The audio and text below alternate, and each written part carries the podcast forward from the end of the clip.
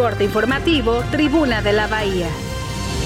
Este es el resumen informativo de Tribuna de la Bahía. Puerto Vallarta es uno de los destinos internacionales favoritos para el receso de primavera este 2023. Habrá gran afluencia de familias y jóvenes universitarios de Estados Unidos y Canadá. La Subdirección de Medio Ambiente del Ayuntamiento de Puerto Vallarta clausuró los trabajos en el predio donde talaron los árboles que eran el hogar de mapaches. Reconoce la Universidad Tecnológica de Bahía de Banderas que hay acoso dentro del plantel y se compromete a investigar. Estados Unidos acusó al ejército ruso de derribar uno de sus drones con un avión caza mientras sobrevolaba el Mar Negro.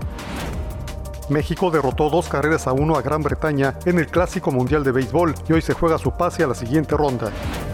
Ya es oficial, Saúl Canelo Álvarez se enfrentará a John Ryder el próximo 6 de mayo en el Estadio Akron en Zapopan.